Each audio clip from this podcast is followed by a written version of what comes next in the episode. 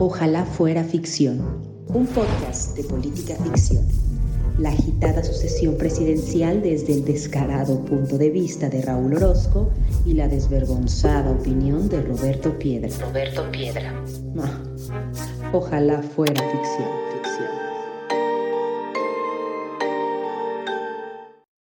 Bienvenidos al episodio número 23 de Ojalá fuera ficción, el podcast en el que semana a semana, el podcast de política ficción en el que semana a semana repasamos lo más relevante con relación a la sucesión presidencial 2024. Yo soy Raúl Orozco y me imagino que con un montón de temas está aquí Roberto Piedra. ¿Qué onda, Roberto? ¿Cómo estás? Ay, nanita, esta, esta semana estuvo, pero cabrona en temas de la asociación presidencial. Entonces, ya no voy a hacer preámbulos y me voy a ir directamente a la información porque no nos va a alcanzar el tiempo seguramente. Son tres temas los que traigo el día de hoy que se hacen como seis. Voy a respetar el orden cronológico en el que se nos presentaron los, los fenómenos políticos esta semana. El primero es que resulta que Xochitl Galvez y Claudia Sheinbaum fueron al mismo tiempo, prácticamente, a ver al Papa Francisco. Hubo una audiencia ahí privada, las dos la sostuvieron, cada quien por su parte. Me parece que primero fue Xochitl luego se pasó Claudia. No sé si en algún punto se cruzaron, no sé si venían en el mismo avión, vete a saber cómo es toda la cosa. Pero el caso es ese, que las dos precandidatas, al menos las más importantes, sacando al buen Álvarez Maínez, bueno, ya no sé si bueno o mal, pero pues a Álvarez Maínez. Y ahí estaban con el Papa Francisco Raúl, ¿Qué fueron las candidatas con el Papa? Anda, anda de oferta el Papa Francisco, anda recibiendo a todo mundo, ya nada más falta que nos dé cita a nosotros aquí en política, en política de ficción. Fíjate que este sigue siendo un país en el cual aparentemente este, los candidatos o las personas que tengan la intención de gobernar este país tienen que pasar por, eh, por la bendición papal. Eh, sabemos lo que representa este hecho, tanto para Xochitl como para Sheinbaum. sabemos que Sheinbaum, Claudia Sheinbaum, de ascendencia judía, este, pues en un país ultracatólico como el mexicano, pues es importante dejarte ver como ella misma se ha dejado ver, eh, que es con, eh, por ejemplo, recuerdo alguna foto con un vestido con la imagen de la Virgen de Guadalupe, de Guadalupe, perdón, ahora haciéndole la visita al Papa Francisco.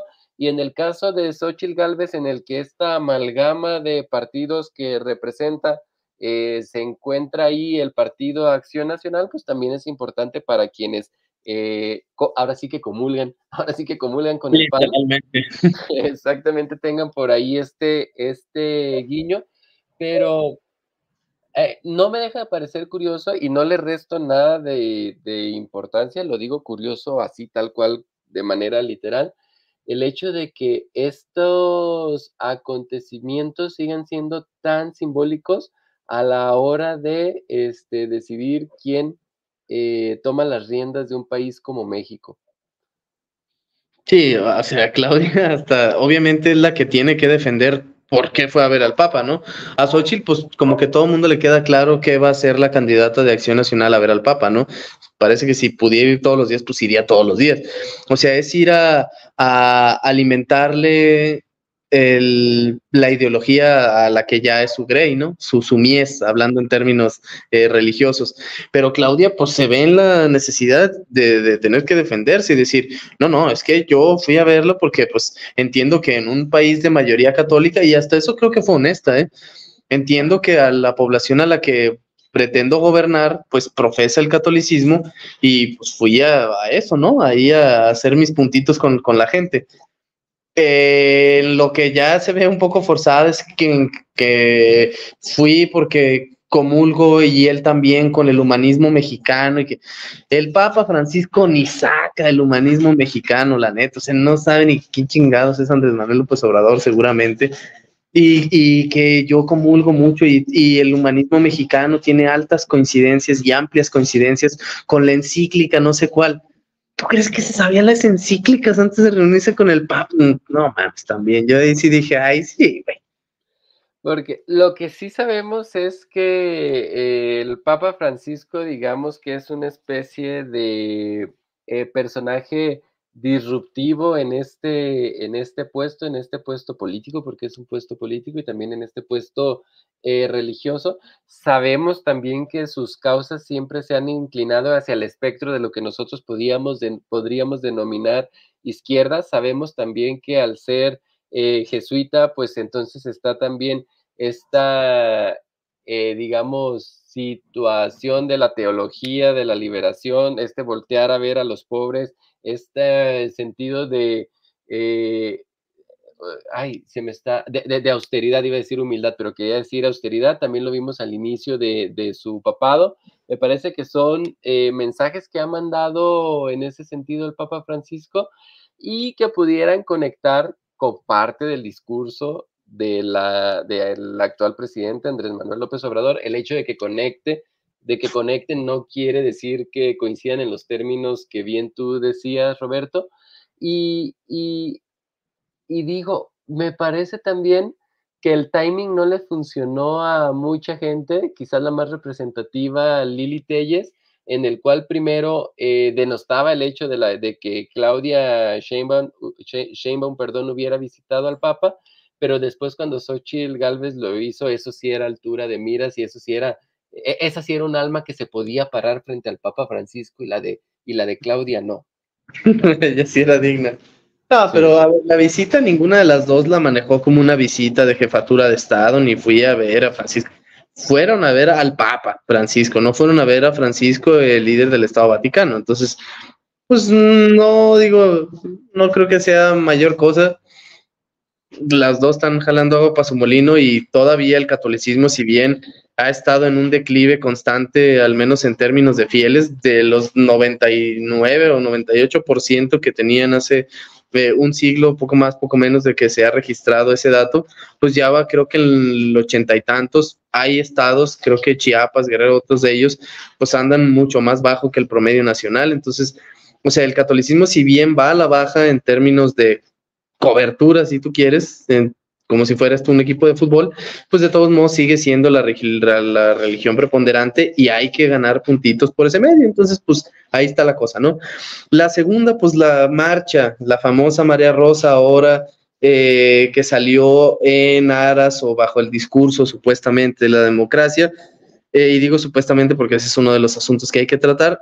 El primero, si quieres, tuvo uno menor, pero creo que no se convirtió en menor, porque al parecer en el Zócalo pues siempre está ondeando nuestra bonita bandera nacional y resulta que cuando lo va a tomar el Zócalo esta manifestación, curiosamente desaparece la bandera. Entonces hay quien dice, a ver, la bandera no se cayó, la bandera no estaba tirada en el piso, la bandera fue retirada o deliberadamente no se izó cuando se debería de izar.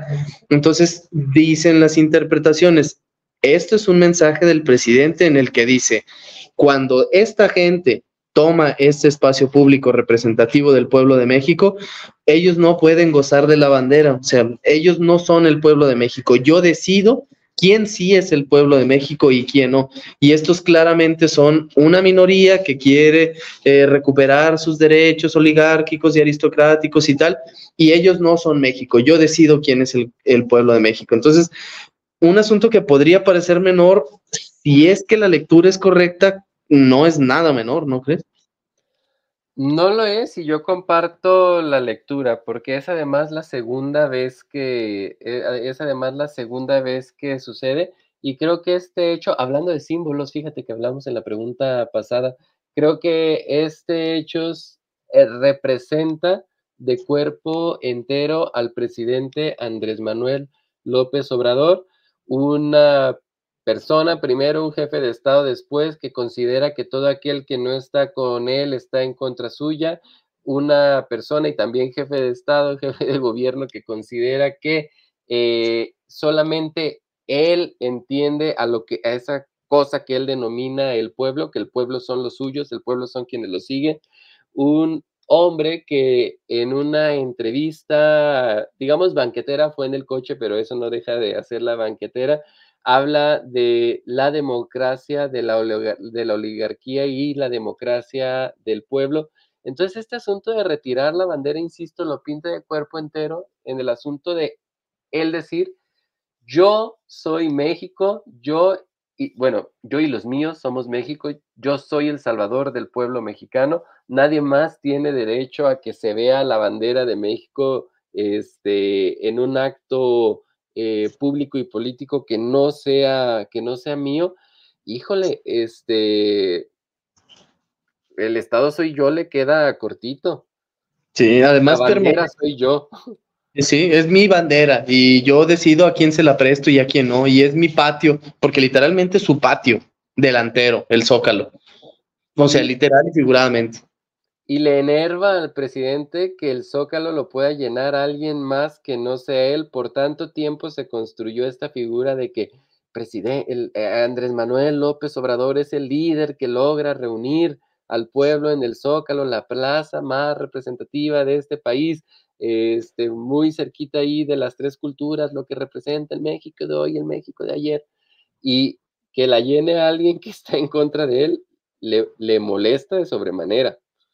Y además permanece esta insistencia un poco enfermiza de echarle cálculos pues inverosímiles, ¿no? O sea, cuando el gobierno llena el zócalo, quién sabe cómo le cabe un millón de personas y cuando lo llena la oposición le caben 70. Entonces, o sea, la diferencia entre cantidades es inverosímil. O sea, unos reportan 700 mil, los otros güeyes 70 mil. O sea, uno de los dos está mintiendo, o, al menos eso parece, ¿no? Pero el gobierno y sobre todo Martí Batres como que ya le, le, tenemos idea de que ya es su tarea, como que eso le encargan a que haga el güey, o sea que si alguien se reúne diga que son tres gatos, ¿no? y no 70 mil ni 80 mil. Pero bueno, eh, otra cuestión, Raúl, es cómo leer las reacciones de las huestes de Morena sobre la marcha. Creo que unos están eh, muy entusiasmados, unos como que traen el ánimo, eh, me refiero a la oposición, o sea, traen el ánimo por los cielos, como que dijeron, ah, cabrón, sí, somos muchos y podemos hacer temblar al presidente y a sus huestes, como que por ahí puede haber algo de esperanza, y los otros, pues como que se han dedicado a, denostar la marcha, a minimizar, a humillar, a decir, ay, mis angelitos, a estos, estos fifís, es la primera vez que les da el sol en su vida, nosotros somos los que sí tenemos los zapatos desgastados, ¿no? Nosotros estamos requemados de tantas veces que hemos marchado por la democracia y ahí hasta le hacen burla de que estaba Miranda Presley del Diablo Viste a la Moda. Entonces, eh, pues, ¿cómo, ¿cómo ves esa lectura? O sea, hay que interpretar que las marchas sí le movió el tapete a los obradoristas o de verdad la humillación sí es porque los ven moralmente derrotados, como dicen ellos?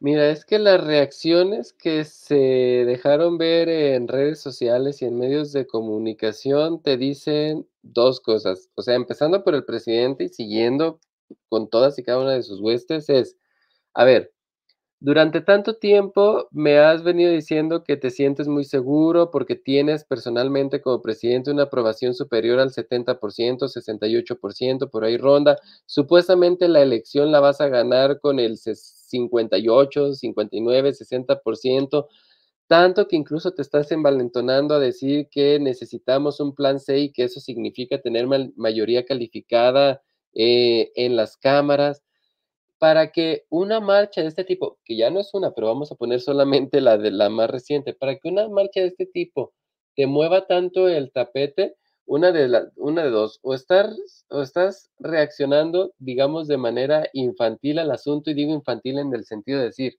no, yo meto más, no, mis marchas son mejores, no, nosotros llevamos marchando más tiempo, ustedes no, etcétera, o si te está preocupando en algo, porque también recordemos que con las encuestas hay dos cosas las encuestas que se publican y las encuestas que no se publican. Entonces, yo no sé si entre resultados de las encuestas que no se publican, más ver lo que sucede con las marchas, si alguien le empieza a mover el tapete de qué pueda pasar en la próxima elección. Ahora, que el bando opositor se envalentone me parece normal y me parece incluso que es parte del propósito de llevar gente a la calle. Llevamos meses metidos en una narrativa en la cual este, la cuarta transformación la va a tener muy fácil en las próximas elecciones que ver una marcha de esta en la Ciudad de México, pero las réplicas que también tuvo en otras ciudades de este país, pues sí, ilusiona a las personas, ilusiona a las personas que no quieren ver en Claudia Sheinbaum a la próxima presidenta de este, de este país. ¿Qué tanto? Ahora sí que qué tanto es tantito. Desde hace mucho tiempo, desde que solamente la izquierda salía a las calles o los grupos que se denominaban de izquierda salían a las calles, que lo llevan haciendo durante mucho tiempo en este, en este país, se ha dicho, los mítines, las marchas no dan votos, dan fotos. Pero volvemos a lo simbólico. Esas fotos representan algo y a lo mejor hay personas que eh, eso en su foro personal les sirve para echarle mala luchita y a lo mejor ir a convencer a dos, tres personas que Xochitl puede ser la buena y que mira, si hay gente que la respalda. Sí, además aquí seguramente allá afuera hay votantes que podrían llegar a inclinarse a, por, a votar por Xochitl, pero al ver que la batalla estaba perdida, pues igual y, estaban entre ese porcentaje de indeciso famoso que vemos en las encuestas, ¿no? Que no es muy grande, pero pues representa algo, a veces lo vemos en el 11, en el 15%, en el más alto de los casos, me parece. Pero entonces, al ver que hay tanta gente dispuesta a votar por Xochitl, quizá ahí están agarrando unos cuantos votitos de gente que decía, no, yo no voy a votar porque esa madre ya está perdida. Pero al ver este, este tipo de marchas dicen, ah, cabrón, no, pues sí hay algo nutrido y quizá mi voto sí sirve. Deja voto por Xochitl. Seguramente habrá quien piense así. Ah, y eso No, no, adelante. Puede que haya personas que digan, ah, caray, déjame no desperdicie mi voto en Maynes. Ajá, o deja voy y no lo anulo, como pensaba hacer, ¿no? Déjame ir a recoger mi credencial, que yo soy el caso. No la he ido a recoger y tengo hasta marzo. Déjame ir a recoger mi credencial. Sí, sí, sí. O sea, ese escenario veo pasando. Creo que sí gana eh, la oposición con esta marcha. No sé en cuántos puntos porcentuales se vea traducido en las encuestas y en la votación, en la mera mera, pero pues quizá de algo le ha de servir. También de lo que algo le ha de servir es la locura que ha habido recientemente en las listas, en la, en la política local, regional, ¿no? Ha habido un verdadero desmadre. Ahora en Movimiento Ciudadano vemos a nuestra queridísima Sandra Cuevas, a Gibran, vemos a... También me falta un personaje relevante en la Ciudad de México. Alejandro Barrales. Alejandra Barrales, por supuesto, ya hablábamos de Palazuelos en su momento en Guerrero. O sea, pero vemos que se está reconfigurando la política local y eso seguramente tiene que ver algo con lo nacional. Al ver el desmadre que hay en Movimiento Ciudadano, seguramente si había la semana pasada 3% de intención de voto por Maines, pues quién sabe si va a subir o va a bajar. Yo pienso que en este desmadre pierden credibilidad si de la poca que tenían. Mira, yo creo que el análisis con Movimiento Ciudadano y el tema de la lista podría hacerse eh, personaje por personaje. Eh, de estos tres que tú mencionas y que son los que acaban de salir porque el episodio lo estamos grabando en, lunes, eh, está el caso, por ejemplo, de Gibran, que a mí particularmente Gibran me parece un perfil muy interesante pero obviamente tiene lastre de la manera en la que se comportó en los primeros años del gobierno de, la, de Andrés Manuel López Obrador.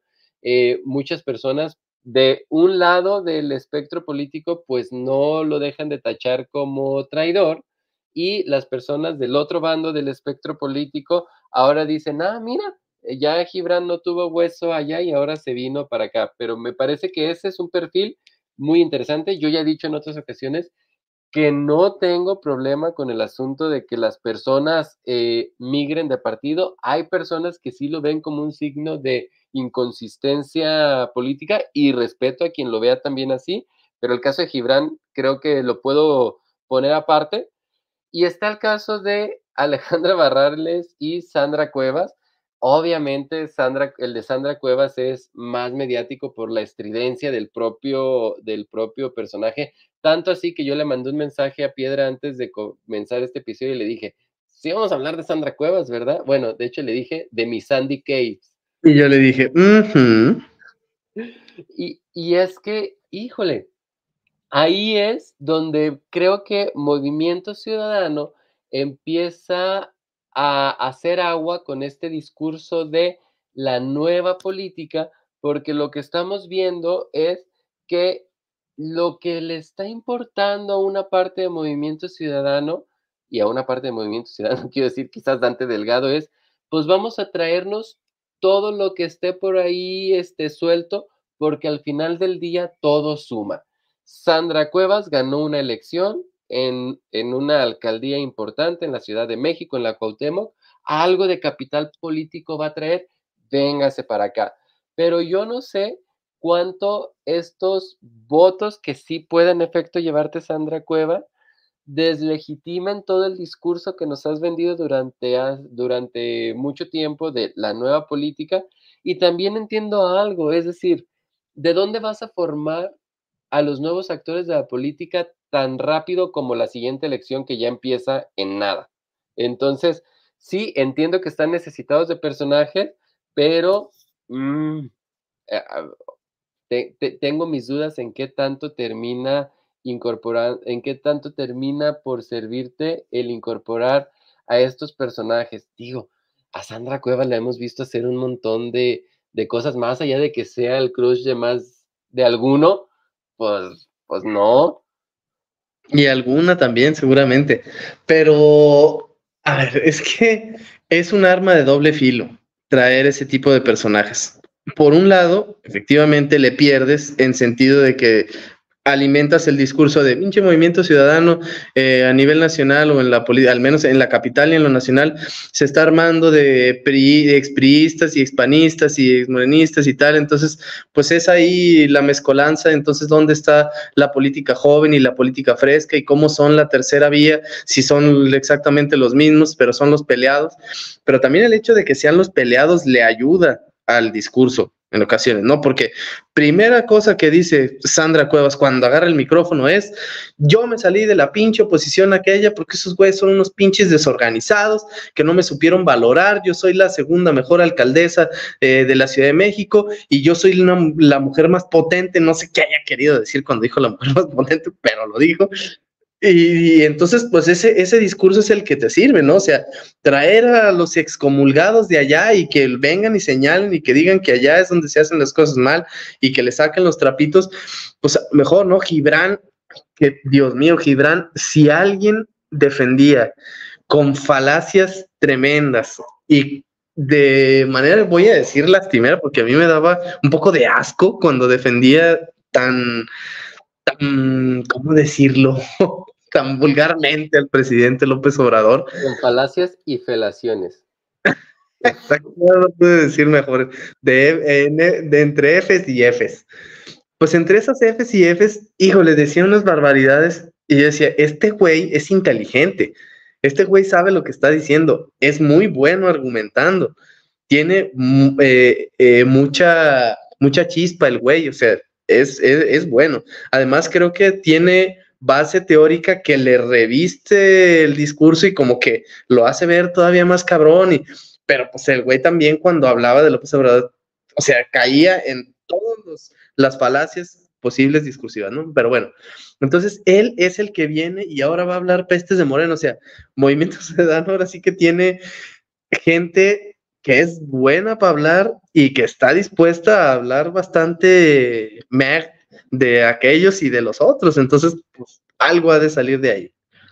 Fíjate que yo a Gibran, en el caso particular de Gibran, lo noto más maduro, lo noto más mesurado y fíjate que noto que sabe que se equivocó. O sea, ya, digo, ya, ya, ya, güey. ¿Por qué no que le, perdiste algo de respeto? Como, colega, como profesionista, como politólogo. Mucho porque yo no lo perdono lo mismo que tú, que siendo un tipo tan inteligente, porque lo es, haya terminado de palero del régimen y como tú dices, con unos argumentos, de repente me tocaba escucharlo en la hora de, de opinar, me tocaba, me tocaba leerlo en Twitter, ahora X, haciendo unas cosas que yo decía, no puede ser, pero creo que se dio cuenta que ese papel de arrastrado, porque eso, eso hizo un momento, en un momento de su carrera, ese papel de arrastrado no le vino bien y, creo que ahora vas a ver este, mesurarse, o al menos confío, confío en ello. Alejandra Barrales, pues ya sabemos este, un poco de qué representa Alejandra para la Ciudad de México. Sí, un activo político en su momento, no sé qué tan, eh, em, digamos, vigente en el tiempo actual. Y me, me, sigue sorprendiendo mucho el caso de, de, Sandra, de Sandra Cuevas, porque digo, más allá de que ustedes quizás no lo saben, pero yo cuando sale algo de Sandra Cuevas, luego, luego lo comento con, con Roberto precisamente por lo peculiar del personaje, pues tiene estas notitas de, de autoritarismo, bueno, no sé si decirlo autoritarismo. Sí, no, sí, bueno, si no lo dices tú, lo digo yo. De autoritarismo, estas ondas de salir en la moto, de hacer estos operativos, es que, híjole, la limpieza social. Sí, está, está muy extraño que Movimiento Ciudadano, como la nueva política que pretende ser, le abra la puerta a un personaje que tiene estos tintes, que son precisamente tintes que has criticado en otros momentos y en otros personajes de la clase política mexicana. Sí, porque el discurso de Movimiento Ciudadano pues no podría decir que el discurso completo del partido, pero sí los principales voces de ese partido se les puede meter, si se me permite, en el lado de lo woke. Son progres o hasta se definen como progres, tienen ideas de ese tipo, ¿no? Y el hecho de que, o sea, Mm, en ocasiones se ve que hablan de, por ejemplo, la cuestión eh, carcelaria, de atención a la pobreza y tal. Entonces, una persona con sus operativos diamante, dices tú, entonces, ¿dónde cabe alguien así en el discurso? Movimiento Ciudadano constantemente se pronuncia y bien en contra de la, de la violencia y los excesos de la policía y tal. Y vemos a una persona que sale en el Racer y que cual emperatriz dice madrencia a ese señor de que trae al perro, o sea, y está en video, o sea, ¿cómo empatas ese discurso? ¿No es ella la del perro? Ay, perdón, ¿Eh? esta es otra conversación. Pero ¿cómo empatas, sea, este discurso woke, progresista y tal, buena ondita, con alguien que es una planadora como Sandra Cuevas? No sé si muchas de estas cosas sean un poco reacción, de haber, de haber perdido un activo político importante, ojo, les puede gustar o no les puede gustar, pero de que Enrique Alfaro era un activo político importante para Movimiento Ciudadano, lo era, y no sé si esa perder a esa figura, pues también te haga de manera desesperada ir a buscar otras cosas en otras partes. Pues vamos a ver cómo le resulta. Por lo pronto, nosotros ya nos tenemos que ir. Yo fui, ah, en el otro episodio, en el de Política Ficción 143, vimos Wonka de 2023 con Timothy Chalamet de Paul King. Eh, la semana que entra allá vamos a ver Historias Cruzadas que está disponible en Star Plus. Ese será el cierre de nuestra sexta temporada y también nos vamos a ver la próxima semana con lo que ocurra aquí en Ojalá Fuera Ficción. Yo fui a Robert Piedra 5, el buen Raúl sigue siendo arroba soy este Raúl y ambos somos arroba Ficción Podcast. Y esto fue el episodio número 23 de Ojalá Fuera Ficción. Nosotros nos vemos la próxima. Bye. Adiós. Ojalá fuera ficción, un podcast de política ficción. La agitada sucesión presidencial desde el descarado punto de vista de Raúl Orozco y la desvergonzada opinión de Roberto Piedra. Roberto Piedra. ojalá fuera ficción.